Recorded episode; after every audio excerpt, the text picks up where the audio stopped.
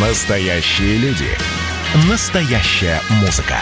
Настоящие новости. Радио «Комсомольская правда». Радио про настоящее. 97,2 FM. эм. Национальный вопрос. Программа создана при финансовой поддержке Министерства цифрового развития, связи и массовых коммуникаций Российской Федерации. В студии ведущие программы Андрей Баранов. Здравствуйте. И Елена Фонина. Что на этой неделе произошло еще одно очень интересное событие. А, оно а, касается двухлетия президентства Владимира Зеленского, который э, дал большую пресс-конференцию, э, посвященную двум годам со дня своей инаугурации, и весьма примечательно, где, собственно, эта пресс-конференция проходила. Да, она проходила на остатках завода УКВ «Антонов», который всегда размещался в Украинской ССР, в Киеве. Самолеты, значит, серии «Ан», начиная с знаменитого кукурузника Ан-2, модернизированного, конечно, который летает до сих пор. Вот, везде, в любых климатических климатических условиях и в любых широтах и на любых передианах. Э, кончая э, самолетом-тяжеловесом Руслан-124, Ан-124. Вот, все это советские разработки. Так же, как и гигант самолет Мрия, который использовался для того, чтобы на нем, так сказать, возить буран. Э, он был создан ну, в единственном экземпляре. Так вот, значит, в огромном ангаре стоял Руслан, один из Руслан-124 без двигателей, кстати, которые собираются, до сих пор собирались, по крайней мере, в интеграции с российскими заводами. Стояла МРИА, вернее, тоже на что она должна, так сказать, потом насаживаться, фюзеляжик и то не полностью. И стоял один из э, э, самолетов Ан-178, который Зеленского заказан для украинских, так сказать, нужд. Было написано, что крылья, дадим крылья, значит, вооруженным силам Украины, но крыльев как раз у этой модели не было, как, собственно, и хвостового оперения. Все это выглядело уже очень смешно, и непонятно, кто из Зеленского, кто из пиар-службы Зеленского подсказал ему такой странный, в общем-то, проигрышный ход априори. Да, но а, для того, чтобы все-таки понять масштаб происходящего, вот Андрей Михайлович очень так, э, вам, мне кажется, живописно все это рассказал. А, процитирую, собственно, самого Зеленского, который э, объяснил, что происходит. Справа сказал он, находится, это символично звучит, но я думаю, что и трагично, недостроенная МРИА, недостроенная мечта, мечта Украины. Украины да. да. Слева новый фюзеляж, который мы начали строить 5 месяцев назад, Ан-178, один из трех самолетов, который впервые за 30 лет независимости э, государства заказало для нашей современной мощной армии. А, ну, в общем, вот так. Но это мы обрисовали только а, антураж, где же происходила пресс-конференция. А вот что на ней было сказано, а, какие моменты моменты э, Зеленский выбрал для того, чтобы их обсудить и донести до журналистов и украинского народа, и с какими, собственно, знаками, плюсами и минусами все это происходило. Вот об этом, собственно, и поговорим с членом Совета по межнациональным отношениям при президенте Российской Федерации. С нами на связи Богдан Беспалько. Богдан Анатольевич, здравствуйте. здравствуйте. Да, да добрый день. Отлично, добрый день. Да, слышим. Ну вот смотрите, а, значит, Украинский институт политики опубликовал очень интересную диаграмму. Соотношение выполненных и невыполненных предвыборных обещаний Зеленского. И выяснилось, что выполнено вот полностью 8 обещаний из 49.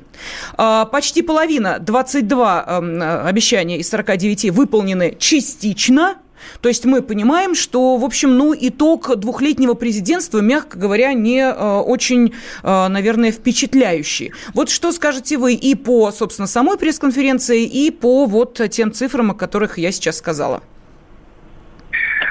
Ну, цифры, мне кажется, не отражают реального разочарования населения в Зеленском, потому что от него ожидали все-таки исполнения определенных ожиданий. То есть, прежде всего, прекращение войны на Донбассе. Но если это по цифрам там ранжировать, скажем, то вряд ли война на Донбассе займет всего лишь одну позицию 49. Ну, если она в этом рейтинг Института украинской политики действительно занимает всего лишь одно место, то очень плохо, потому что это та проблема, с которой столкнулись все жители Украины, которая, в принципе, очень всех их угнетает и усугубляет их положение.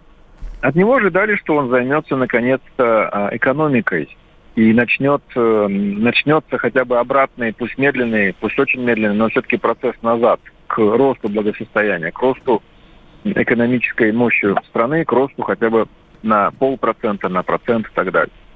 Ну и, конечно же, от него ожидали э, достаточно мягкой политики в отношении э, церкви, э, русского языка, населения Юго-Востока. Именно эти люди его избирали в значительной степени, и именно они надеялись на то, что те случайные выступления Зеленского на русском, это на самом деле своеобразное обещание того, что он будет бороться за русский язык. Мы видим, что все эти главные вот эти вот ожидания, главные обещания – пусть даже такие не публичные, но тем не менее, просчитанные политтехнологами, они не состоялись. Зеленский не прекратил войну на Донбассе. Более того, за последний год там погибло а, людей больше, чем за последний год правления Порошенко. Он э, не начал э, процесс экономического роста. Наоборот, сейчас продолжается рост тарифов. Он уже, по-моему, за время правления Зеленского э, происходит второй или третий раз. В принципе, он раз в полгода происходит. И в целом население столкнулось с тем, что цены на газ, например, выросли с 2014 года в 15-20 раз. Ну и последнее, совершенно не меняется позиция Зеленского в отношении э, русской части Украины, в отношении русскости. То есть он не пытается реабилитировать русский язык, он не пытается как-то бороться с украинскими радикалами, и он совсем не поддерживает население Юго-Востока в его ожиданиях, что помимо культурной, языковой, исторической политики, э, Зеленский будет хоть немножко, хоть постепенно, но двигаться навстречу России. Ну, смотрите, Поэтому, конечно же, это разочарование. Смотрите, недавно был опубликован список коренных народов Украины, куда вошли крымские татары, караимы, а русские не вошли в список коренных народов. То есть русских как, как народ, оказывается, на Украине не существует. Но это откровенный плевок вообще ну, миллионам людей, которые говорят, может быть, даже по-украински, но считают себя русскими. В переписях называли себя русскими. Они что, с этим смирились? Или смирятся рано или поздно? Или это все-таки бомба, заложенная самим Зеленским под свое президентство? Как вы думаете? Ну, если говорить так в широкой перспективе, то, конечно, это бомба, и не одна, которая заложена под фундамент украинского государства. Зеленский все-таки это всего лишь эпизод его истории. И эта бомба, она уже выстрелила в виде войны на Донбассе, в виде отделения Крыма, в виде страшных событий в Одессе и так далее. По большому счету, конечно же, все эти проблемы, загоняемые вглубь, они просто откладываются на будущее. Но я не думаю, что у граждан Украины, у русских граждан Украины, э, у нас часто просто путают два понятия. У нас словом «украинец» обозначается человек, который считает себя частью политической нации, а человек, который э, по внешним признакам является как бы уроженцем Украины, там фамилия, например, Нагенко или Нако, как у меня – и гражданин Украины. Вот это все у нас сливается в одно понятие украинец, что часто выносит определенную путаницу. Поэтому я предпочитаю граждане или жители Украины. Граждане или жители Украины, которые не согласны с политикой Порошенко Зеленского, они не могут никак реализовать свои, э, собственно говоря, желания изменить жизнь на Украине. Но не существует сейчас партии. Партия ОПЗЖ вот сейчас при всей своей условной пророссийскости, она подверглась ударам. Угу. Подвергся ударам ее э, один из основных ее лидеров и бенефициаров э, Виктор Медведчук. Наложен арест на его имущество там, и, и так далее. Закрыты три телеканала, вот, которые сейчас перешли в интернет-формат. То есть э, инструментария для сопротивления у этих граждан нет. Нет общественных организаций, нет каких-то движений, потому что а, все, в принципе, осознают, что как только такое движение появится, то оно тут же будет подвергаться ударам радикалов и националистов при полном равнодушии или даже одобрении со стороны государства, полиции и правоохранительных органов. А что, радикалов инструментов... так много, что они могут задавить, если выйдет народ? Ну, вот 9 мая вышли же все-таки люди э, возлагать цветы. Вышли. И да, никто не посмел вышли, там да. их э, Ну разогнать. почему? Ну там э, какому-то ветерану там... Ну, э, зиговал, да, какой-то недомерок, да. Да, 16-летний. Но, но не выше же не стали срывать с них, так сказать, медали, отбирать цветы. Вы знаете, эта угроза все равно сохраняется. И, и кроме того, ветераны все-таки, мне приходилось слышать от самих националистов, что ветераны это люди безобидные, это люди пожилые, они скоро уйдут, поэтому нарываться на какие-то неприятности, даже потенциальные, конфликтуя с ними, не стоит. Но если это будет какое-то политическое общественное движение, где люди будут помоложе, поактивнее, то несколько тысяч радикалов, которые могут спокойно убить человека, как, например, Олеся Бузину или адвоката Гробовского, совершенно безнаказанно, они, конечно, будучи группой сплоченной, фанатичной, при материальной и прочей поддержке, они, конечно, могут задавить это движение. Но вот существует там тоже, опять же, условно пророссийская партия Анатолия Шария, чьи активисты регулярно там избиваются, подвергаются издевательствам, и фактически ей не дают работать. Поэтому населению Украины, вот такому русскокультурному, ему сейчас сопротивляться просто нечем. Угу. Это не правовое государство, там нет партий, Богдан Анатольевич, тогда, ну вот смотрите, выбрать. на этой же пресс-конференции э, Зеленский э, такой, ну, не знаю, кто-то считает, что такая мини-сенсация, но, э, тем не менее, выдал. Речь идет о, о том, во-первых, что, вернемся к вопросу Донбасса, да, что у Украины есть как минимум три плана по регулированию конфликта, и вот тут вот дальше как раз и есть та мини-сенсация, и что вскоре вопрос Донбасса может быть вынесен на всеукраинский референдум. Правда, без подробностей, абсолютно каких-либо. Вот. Но это, с моей точки зрения, чисто популистское заявление. Во-первых, референдум, он должен или может назначаться президентом там, или парламентом в соответствии с Конституцией только после того, как половина украинских областей поддержит это решение, причем не менее чем по 100 тысяч голосов в каждой области. Вот. Я, насколько знаю, эта процедура не соблюдалась, то есть это просто он от ветра головы своя сказал. Во-вторых, никакой конкретики-то нет. Ну что иметь в виду? Какие вопросы будут выноситься на референдум? Что делать с Донбассом? Убивать или оставлять? Или вот это? давайте да, мы это обсудим да. после небольшой паузы. Буквально да, минуты через две. С нами на связи член Совета по межнациональным отношениям при президенте Российской Федерации Богдан Беспалько и ведущий Андрей Баранов. Елена Афонина. Национальный вопрос. Настоящие люди. Настоящая музыка. Настоящие новости. Радио «Комсомольская правда». Радио про настоящее.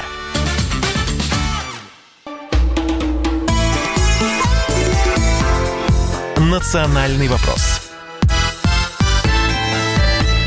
студии ведущая программа Андрей Баранов. Елена Афонина. Да, с нами на связи член Совета по межнациональным отношениям при президенте Российской Федерации Богдан Беспалько. И вместе с Богданом Анатольевичем мы обсуждаем э, ту пресс-конференцию, которую провел на этой неделе президент Украины Владимир Зеленский, отмечая два года своего президентства. Привел, э, провел пресс-конференцию на авиазаводе «Антонов» на э, фоне, собственно, самолета без крыльев.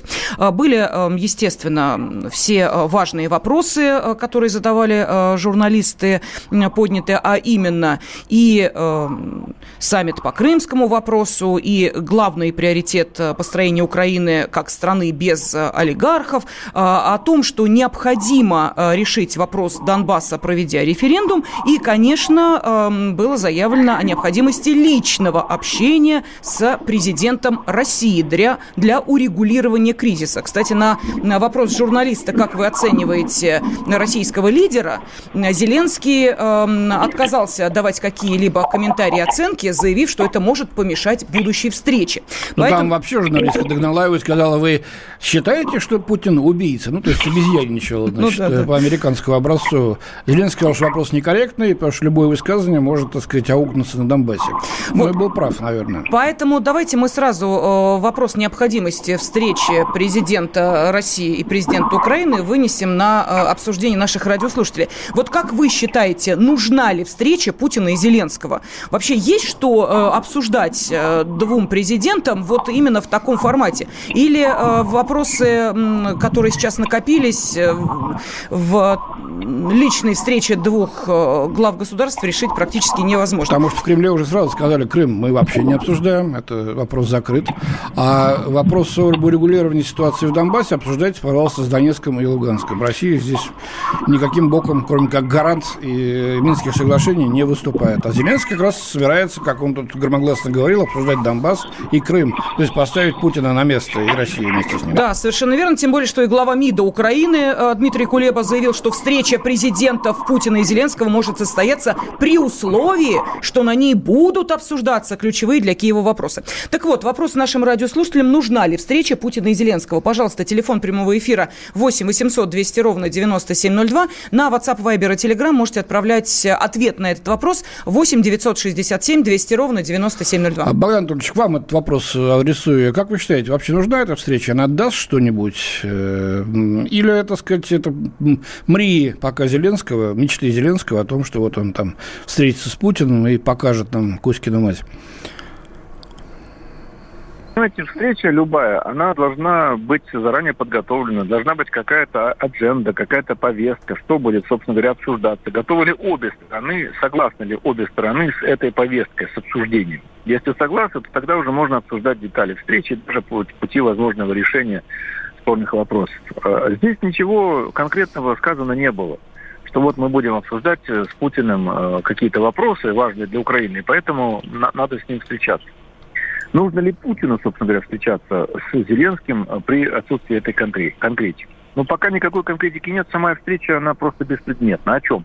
Просто встреча ради встречи, чтобы продемонстрировать, что Зеленский уважаемый лидер, с которым считаются с которым встречаются лидеры крупные, глобальные, которые могут оказывать влияние на весь мир – ну, соответственно, я уже как-то комментировал этот вопрос. Мне кажется, что если Зеленский просто хочет какие-то связи с Россией наладить, контакты, то для этого достаточно контактов между аппаратами Зеленского и Путина. Пожалуйста, существует масса людей, которые могут между собой встретиться или э, контактировать с помощью специальных средств связи и обсуждать эти вопросы даже на специальных встречах. Ну вот смотрите, сейчас вот наши слушатели буквально залпом от Приморского края до Питера э, высказались, высказывают, начинают высказываться по поводу, нужна ли эта встреча. Общий мотив нет. Вот уже бессмысленно пишут, их встреча не будет для нас полезной.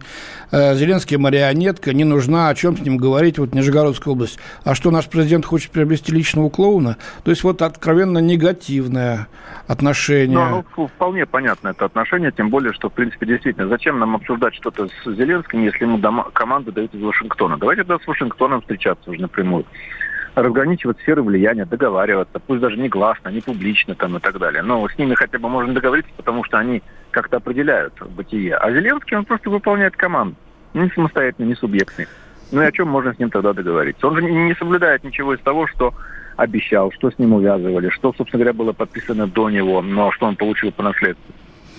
Ну так что, у нас тогда так, такой с ванкой получается, все опять зависнет, будут перестрелки, будут гибнуть люди, это будет продолжаться неделями, месяцами, годами. Или, или нужно какой-то сделать такой нестандартный ход, который бы, ну, хоть, по крайней мере, остановил войну там. Или, я не знаю, что нужно сделать? Или договориться с Байденом по поводу Зеленского, но вряд ли. Ну, Байден активно, э, в смысле, Зеленский активно призывает к тому, чтобы вовлечь американскую сторону, собственно, в И обсуждение очень вопроса с Донбасса. Байденом до встречи с Путиным.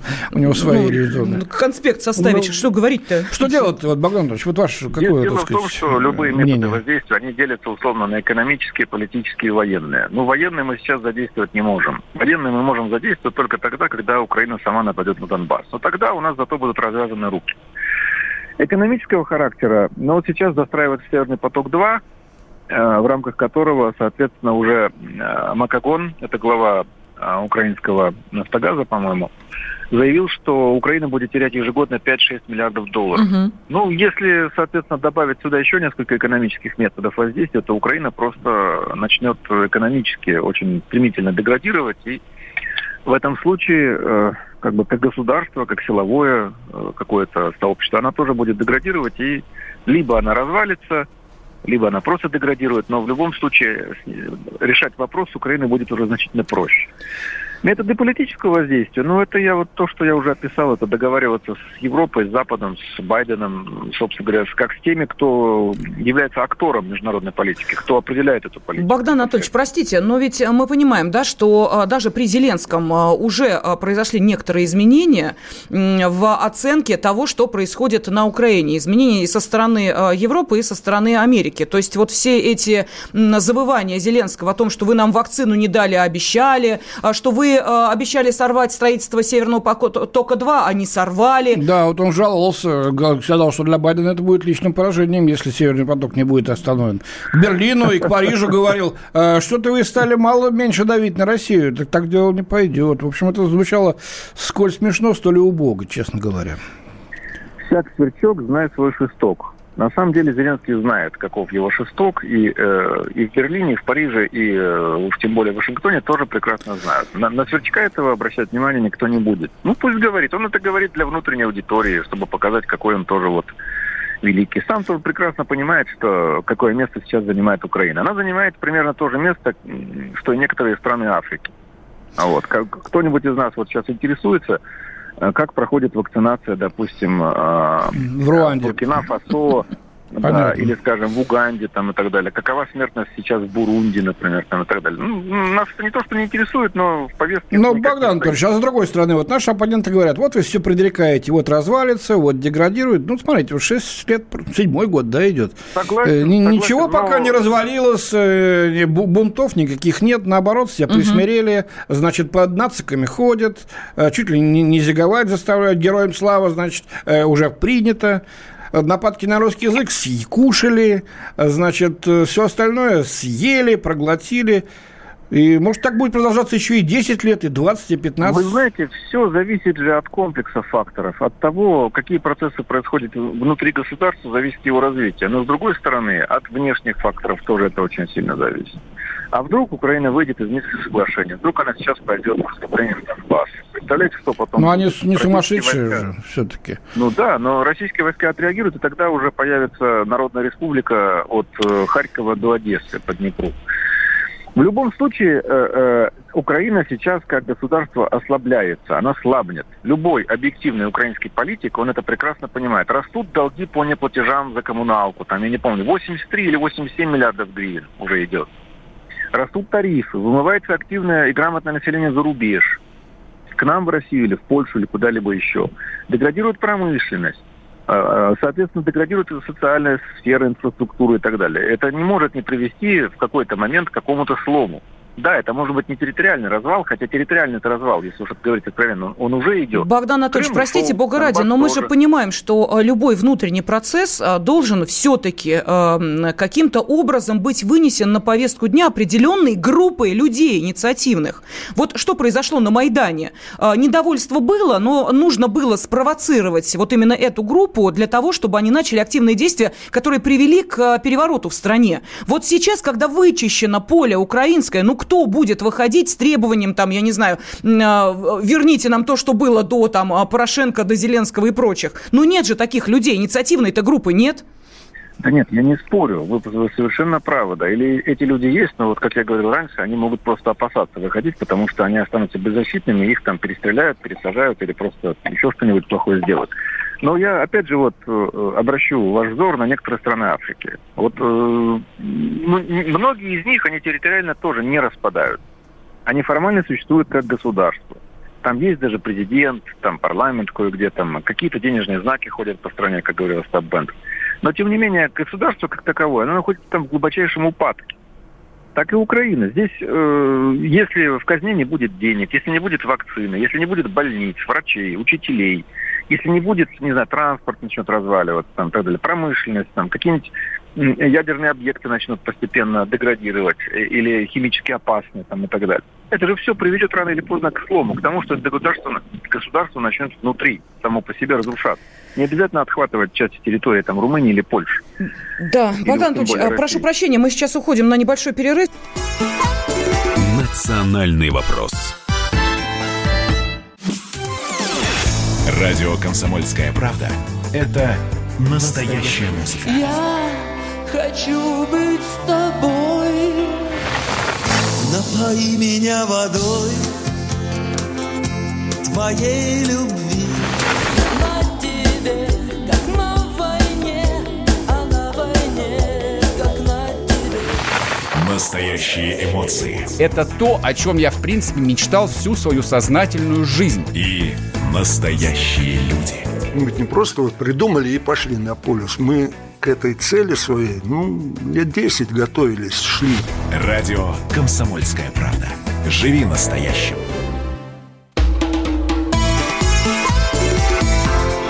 Национальный вопрос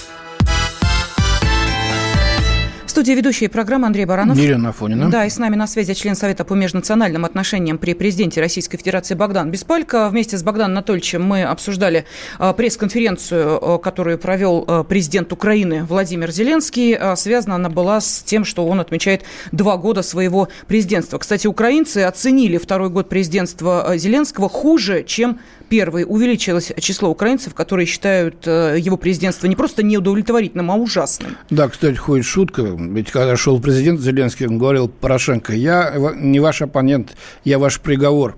А сейчас добавляют, да, ты, ты оправдательный приговор Порошенко, потому что ни черта не сделано.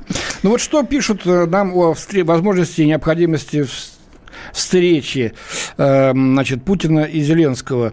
Э, из Ямал-Ненецкого автономного округа пишут, надо делать ставку на кандидата в следующее президентство, готовить его, если хотите, а с Зеленским разговаривать смысла нет, он никаких решений не принимает.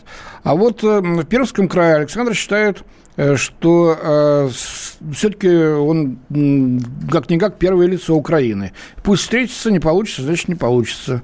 Вот, э, что кто-то скажет, что лучше не встречаться, чем встречаться, на это будет любопытно посмотреть. Это правда, любопытно будет посмотреть. Вот такие мнения. Да, но давайте выслушаем телефонные звонки, потому что мы обещали нашим радиослушателям дать им возможность э, эту тему Да, а потом прокомментировать. итог с э, Богданом Богданом Анатольевичем. Да. да. Итак, Владимир да, Борисович да. из Москвы, здравствуйте. Владимир Борисович, вам слово. Да, добрый день. Я хочу сказать, что политические лидеры, особенно такого уровня, просто обязаны встречаться как можно чаще друг с другом. И желательно, чтобы эти встречи были открытыми. Не какие-то секретные переговоры вести, а открытыми, чтобы как можно больше журналистов на этих встречах присутствовать. И честно, без оскорблений, без унижений должны высказывать ну, свою позицию э, со стороны Украины и со стороны России. Понятно. Но дипломатия и, не, и, не, не, не терпит особой открытости, значит, это будет уже не дипломатия, договоренности должны вызревать, а уж потом лидеры выходят журналистам и говорят им то, что считают нужным сказать. Но от честности, о, по крайней мере, соблюдении этих договоренностей, которые достигаются, это правильно. Мы видим, что Парижские соглашения э, в, в рамках нормандского э, формата 2019 года Киевом отброшено и совершенно не выполняется. Богдан Анатольевич, ну вот тогда э, финальную точку в этой дискуссии мы предлагаем вам поставить. Как вы считаете, все-таки нужна ли эта встреча? Ну, просто из-за того, что Зеленский хочет, мне кажется, что нет, не нужна. Тем более, что здесь явно осуществляется, по-моему, не то чтобы давление, а попытка навязать России свою повестку именно в том ключе, в котором как бы ее видит Зеленский. Или он хочет ее представить. Вот, дескать, я заставил Россию, российского президента обсуждать со мной вопрос возвращения Крыма. Мы его не обсуждаем, вопрос возвращения Крыма. Ваш слушатель, конечно, прав в том смысле, что лучше, когда лидеры встречаются, когда э, взаимодействие идет на уровне дипломатии, а не на уровне пушек. Но ведь этих встреч было и так уже достаточно много. И ни, ни, никакого, собственно говоря, позитивного смысла не было. Было порядка не знаю, 50 или 80 встреч в рамках форматского формата между советниками, между заместителями, между разного рода нашими чиновниками. Эти встречи тоже постоянно происходят. Но, как мы видим, ни Минские соглашения, ни э, формула Штайнмайера, ни нормандская четверка не могут решить одну простую проблему – прекращение огня э, на Донбассе. Но если Зеленский не способен к этому, то тогда что нам, собственно говоря, с ним обсуждать? Спасибо. Член Совета по межнациональным отношениям при президенте Российской Федерации Богдан Беспалько был с нами на связи. Национальный вопрос. Программа создана при финансовой поддержке Министерства цифрового развития, связи и массовых коммуникаций Российской Федерации.